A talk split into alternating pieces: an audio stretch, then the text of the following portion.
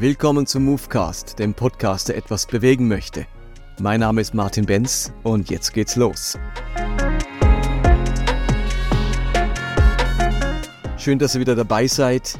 Ich habe zwei echt aufregende Wochen hinter mir. Ich durfte als Sprecher bei Worthaus dabei sein am Pfingsten und letztes Wochenende war ich beim Kirchentag in Nürnberg bei einer Fuck-Up-Night, wo es um das Thema Scheitern und wieder Aufstehen ging, wo ich zusammen mit Gofi Müller und Annegret Kramp-Karrenbauer zusammen äh, das Podium bestreiten durfte. Das waren wirklich spannende Tage, auch so auf dem Kirchentag zu sein. Spannende Begegnungen. Und jetzt wieder zurück.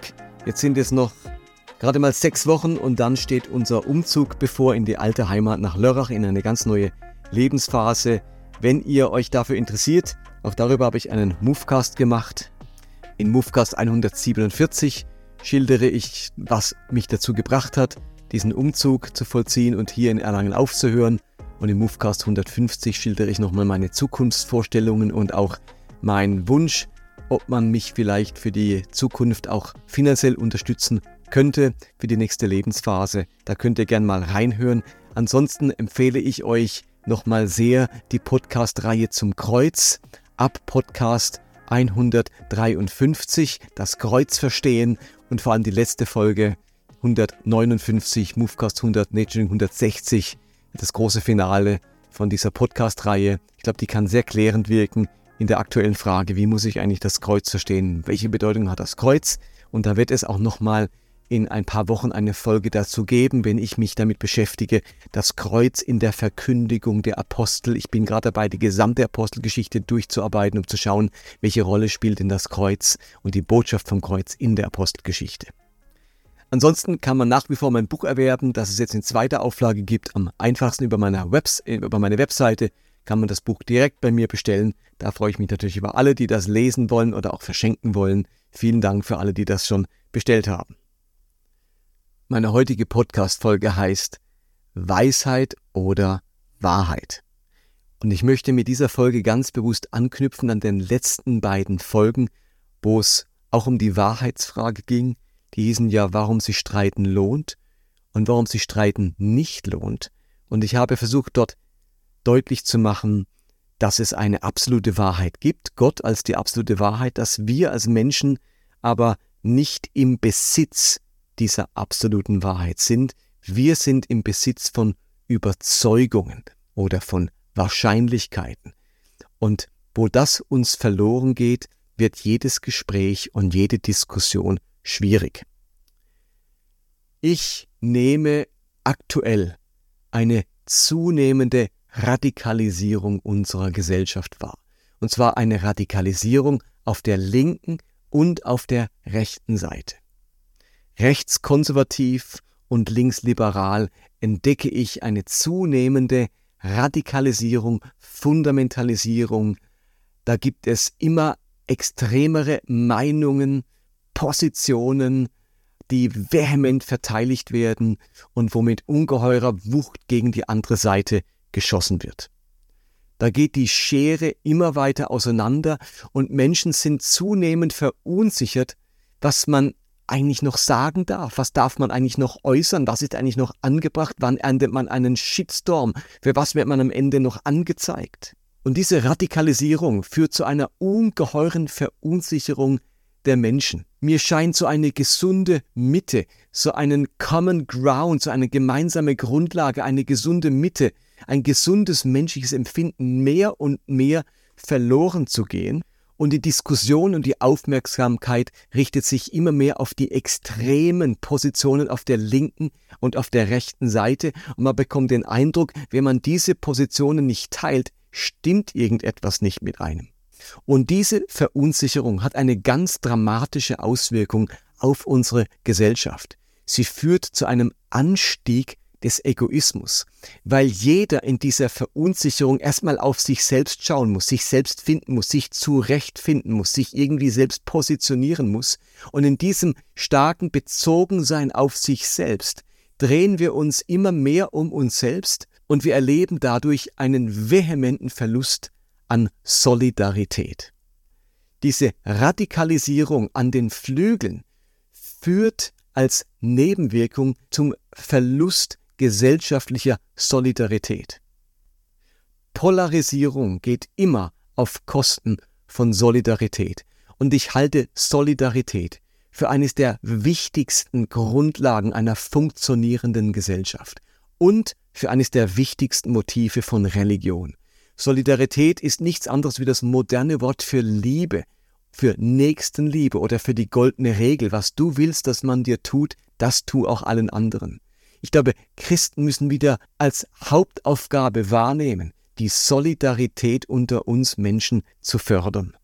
Ich finde, wir dürfen als Christen nicht auch noch dazu beitragen zur Radikalisierung der Gesellschaft. Unsere große Zielsetzung muss die Solidarität in unserer Gesellschaft sein.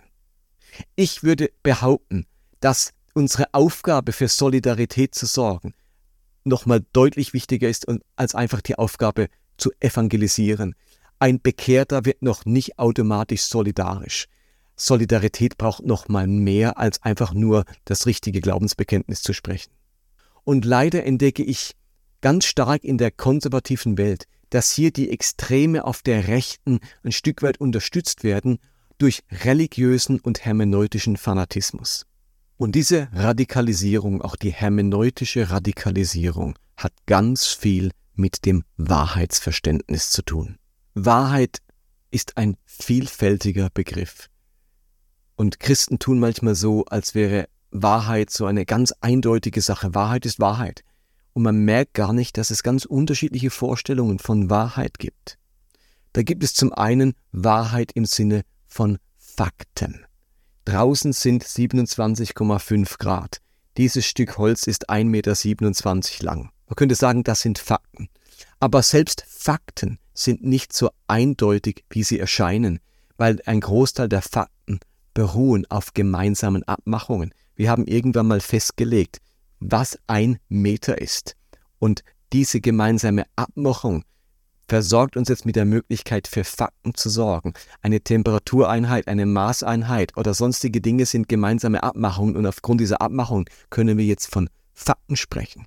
Aber wenn du eine andere Skala hast, anstatt Celsius Fahrenheit, anstatt Zentimeter Inch, dann sehen die Fakten schon wieder anders aus. Aber zunächst gibt es Wahrheit im Sinne von Fakten. Dann gibt es eine, ein Wahrheitsverständnis, mit dem wir meinen, das, was wahr ist, das stimmt, das ist korrekt, das ist richtig und dadurch glaubwürdig. Das gebrauchen Christen ganz oft für die Bibel oder für religiöse Wahrheit. Religiöse Wahrheit im Sinne von das ist das Richtige, so gehört es sich, das ist korrekt, so will es Gott, also Wahrheit auch ganz stark im Sinne von Wille Gottes. Aber es gibt auch noch eine ganz andere Richtung von Wahrheit, nämlich Wahrheit in dem Sinne, was sich bewahrheitet, also was ich subjektiv als wahr erlebe, was sich bewährt in meinem Leben. Das ist also im Gegensatz zu den Fakten eine viel subjektivere Vorstellung von Wahrheit. Und dann gibt es noch einen Unterschied zwischen Wahrheit und Realität. Stellt euch vor oder nehmt euch mal Fotos von euch selbst als Person. Ein Kinderfoto, wie ihr vielleicht ein Säugling wart, ein Foto von euch aus dem Kindergarten, ein Foto von euch, als ihr euren Schulabschluss gemacht habt und ein Foto jetzt vielleicht als 40-Jähriger, 80-Jähriger, wie auch immer. All diese Fotos sind wahr. Das seid ihr aber nicht alle Fotos entsprechen der Realität im Sinne von dem, was heute ist. Nur das Foto, das ihr jetzt gerade von euch macht, entspricht der Realität. Das Kinderfoto entspricht nicht der Realität, so seht ihr nicht aus. Ihr seht nicht so aus wie auf dem Kinderfoto und trotzdem ist das Foto die Wahrheit, das seid ihr. Aber es ist einfach Zeit vergangen. Insofern gibt es auch nochmal einen Unterschied zwischen Wahrheit und Realität. Und ich würde einmal definieren, wo immer religiöse Menschen ihre Überzeugungen als die absolute Wahrheit ansehen, wo sie mit einem Wahrheitsanspruch auftreten, ist das für mich Fanatismus. Religiöser Wahrheitsanspruch ist Fanatismus. Denn in dem Moment verlieren religiöse Menschen die Wahrnehmung dafür, dass ihre Vorstellungen, ihre Gedanken, ihr Glaube vor allem mal Überzeugungen sind, subjektive Wahrheit, Dinge, die sich, für, die sich für sie bewähren oder bewahrheiten, aber es ist nicht die absolute Wahrheit. Und das gilt für Christen genauso wie für Moslems oder Hindus oder Buddhisten oder Esoteriker, wo immer Menschen mit diesem absoluten Wahrheitsanspruch auftreten, ist das Fanatismus. Und das religiöse Gespräch und der religiöse Streit wird dann höchst problematisch, wenn mindestens eine streitende Partei für sich beansprucht, im Besitz der Wahrheit zu sein, sodass die anderen sich nur irren können. Dann geht es nicht mehr um ein konstruktives Gespräch, sondern nur noch darum, den anderen unbedingt überzeugen zu wollen. Eine Seite kann dann nichts mehr lernen, weil sie schon im Besitz der Wahrheit ist. Und das kann man ja nicht mehr verändern oder verbessern. Und ich habe ein gewisses Verständnis dafür, dass es einigen Kreisen, einigen religiösen Kreisen ganz wichtig ist, das Gefühl zu haben, im Besitz der Wahrheit zu sein. Also das Gefühl, die Wahrheit zu haben, scheint eine stabilisierende Wirkung zu haben. Das gibt Halt, Sicherheit und Geborgenheit. Man kann plötzlich eine ganze Menge Fragezeichen aus dem Leben eliminieren, denn man weiß ja, wie es ist. Und zudem vermittelt der Besitz der Wahrheit auch ein gewisses Überlegenheitsgefühl. Und ich würde sagen, es braucht tatsächlich eine ganze Menge Gottvertrauen und auch eine innere Stabilität, um auch mit Überzeugungen leben zu können, mit Annäherung an die Wahrheit, mit Wahrscheinlichkeiten. Und wem diese innere Stabilität und dieses Gottvertrauen fehlt, der ist umso mehr darauf angewiesen, im Besitz der absoluten Wahrheit zu sein. Und ich würde in dieser ganzen Diskussion gern eine neue Perspektive und auch einen neuen Begriff einführen. Ich finde, wir sollten viel weniger von Wahrheit sprechen und viel mehr von Weisheit. Wir merken ja schon, wie Juden die ersten fünf Bücher Mose bezeichnen und zum Teil auch das ganze Alte Testament, die ganze hebräische Bibel wird damit bezeichnet, mit Torah. Torah ist der Schlüsselbegriff im Judentum. Damit sind eben die fünf Bücher Mose gemeint, aber auch der gesamte Tanach. Und Torah kommt von dem hebräischen Stamm Yara und bedeutet eigentlich Lehren, Unterweisen. Und jüdische Gelehrte übersetzen das Wort Torah auf Deutsch, Martin Buber zum Beispiel, am liebsten mit dem Begriff Weisung. Das bringt sehr gut die weisheitliche Dimension von Torah zum Ausdruck. Und dieses Wort Weisung ist jetzt ganz wichtig. Da geht es darum, unterwiesen, gelehrt zu werden. Die Torah ist die Weisung, also sie weist uns den Weg zur Lehre, damit auch zur Wahrheit. Aber die Tora heißt eben nicht Wahrheit, sondern Weisung.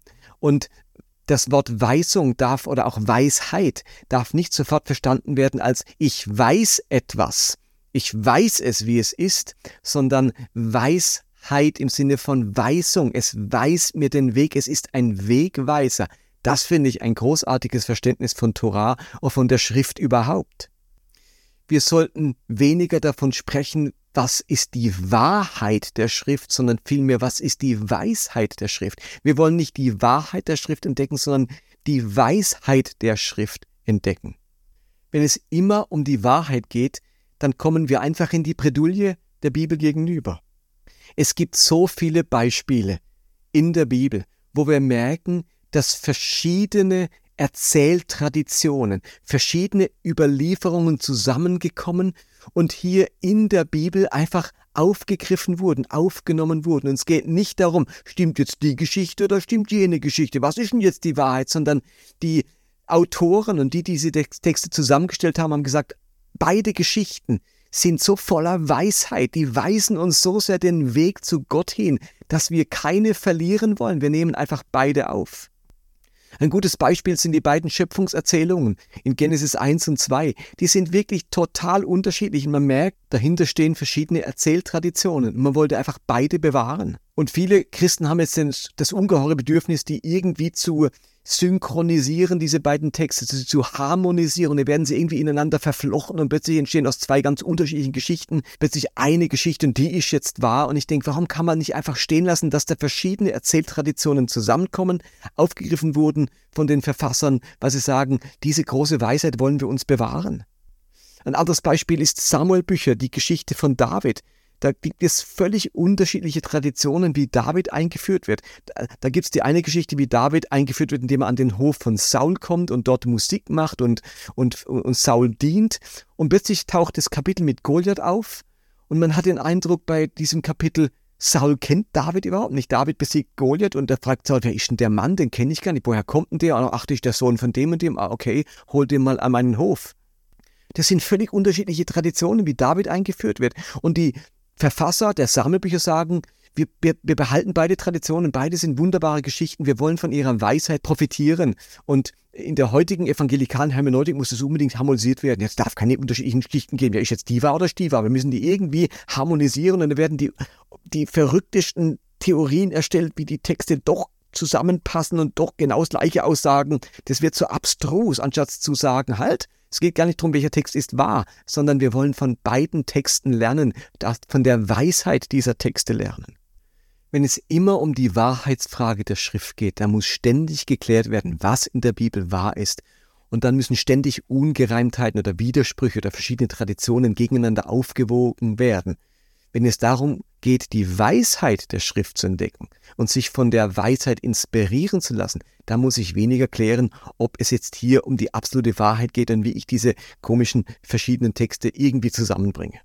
Ich glaube, dass es dem Glauben und dem Christentum gut tun würde, wenn wir weniger immer die Wahrheitsfrage klären würden, was ist wahr, ich bin im Besitz der Wahrheit und mehr von der Weisheit sprechen würden, Weisheit suchen würden, uns den Weg weisen lassen, Weisung bekommen von Gott, die uns hilft, der Wahrheit näher zu kommen. Die Weisheit der Schrift bedeutet, dass alle Texte uns auf Aspekte der Wahrheit hinweisen. Wir kommen dadurch der Wahrheit näher, wir kreisen die Wahrheit ein, wir schauen sie aus verschiedenen Perspektiven an. Die Wahrheit ist eben zu groß, um sie einfach zu besitzen, vor allem für unseren beschränkten Verstand, der Stückwerk ist. Aber Weisheit hilft uns, verschiedene Aspekte der Wahrheit zu beleuchten. In dem Sinne ist die Bibel keine Sammlung von absoluten Wahrheiten, von faktischer Wahrheit, oder von absoluter religiöser Wahrheit. Sie ist eine ungeheuer inspirierte Sammlung von Weisheiten. Und die Weisheit selbst hat eine ungeheure Tradition in der Bibel. Es gibt eine ganze Sammlung von Weisheitsliteratur. Da werden die biblischen Bücher wie Hiob, Prediger, Sprüche, Hohelied und bei den Katholiken das Buch der Weisheit und einige Psalmen dazu gerechnet. Und ihr erinnert euch vielleicht an die Geschichte, wie Gott Salomo erscheint und er sich alles wünschen darf, was auch immer du dir wünschst, ich will es dir geben. Und dann wünscht sich Salomo Weisheit. Und dieser Wunsch ist zutiefst dem Herzen Gottes entsprungen. Das ist das, was Gott für genau den richtigen Wunsch hält, sich Weisheit zu wünschen. Und ich habe als junger Mann während meinem Theologiestudium mal ein Buch gelesen von Larry Lee, das hieß Wisdom, also Weisheit, Don't Live Life Without It, lebe das Leben nicht ohne Weisheit. Und das Buch hat mich damals ungeheuer fasziniert und ich habe mich, hab mich dann entschieden, jeden Monat die Sprüche durchzulesen. Das Buch der Sprüche hat ja 31 Kapitel, also jeden Tag ein Kapitel der Sprüche. Ich habe mir die schönsten Sprüche auf Kärtchen geschrieben, hatte die immer dabei in meiner Hosentasche, habe in jeder freien Minute, damals gab es noch keine Handys und kein Smartphone, da habe ich in jeder freien Minute diese Sprüche-Kärtchen rausgenommen und versucht, diese Sprüche auswendig zu lernen. Ich habe eine eigene Sprüche-Konkordanz erstellt, wo ich Sprüche verschiedenen großen Themen zugeordnet habe. Und alle Sprüche zum Thema Kindererziehung, alle Sprüche zum Thema Ehe, alle Sprüche zum Thema Bibel und so weiter, habe ich so eine Sprüchekonkordanz angelegt und äh, damals veröffentlicht. Also das war für mich ein ganz zentrales Thema. Weisheit. Ich will mein Leben nicht ohne Weisheit leben.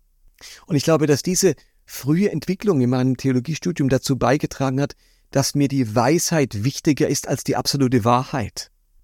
Der Wunsch nach Weisheit lässt mich ein Lernender bleiben, ein Interessierter bleiben. Ich bleibe offen für Inspiration. Wohingegen der Wunsch nach Wahrheit oft ein Wunsch nach Abschluss ist. Jetzt ist es fertig, Deckel drauf, Schloss rein und zuschließen. Jetzt ist die Sache klar, geklärt.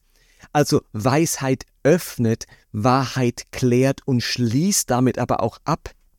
Und genau das begegnet mir an so vielen Stellen im Christentum abgeschlossene Meinungen, Verschlossenheit, kein Verständnis mehr und keine Kommunikation. Ach, wie schön wäre es, wenn wir Wahrheit wieder mehr ersetzen würden mit Weisheit, uns wieder öffnen würden, lernbereit würden, weniger negativ streiten würden, uns wieder gegenseitig mehr inspirieren und verstehen würden. Und genau in dem Sinne, und damit komme ich zurück zum Anfang, würde die Weisheit einen Beitrag leisten zur Solidarität, wohingegen das die Festlegung von Wahrheit wieder zur Radikalität führt. Weisheit ist einfach ein ganz anderes Kaliber wie Wahrheit. Wenn wir mit Wahrheit arbeiten, ist das wie Munition. Wir bewaffnen uns mit der Wahrheit, mit der Wahrheit wird zurückgeschossen. Weisheit ist eine Einladung, Wahrheit ist ganz oft eine Abgrenzung. Und gerade unter Christen wird jetzt zurückgeschossen, wird sich die Wahrheit um die Ohren geknallt, wird einem gegenseitig der Glaube abgesprochen. Das ist doch das Gegenteil von Solidarität. Wir sollten doch der Welt und der Gesellschaft vorleben, was es heißt, solidarisch zu sein. Wir sind doch Brüder und Schwestern. Und vor einiger Zeit haben eine Jasmin Neubauer und ein Markus Till einen Podcast veröffentlicht über die Gefahren des Postevangelikalen und der progressiven Theologie.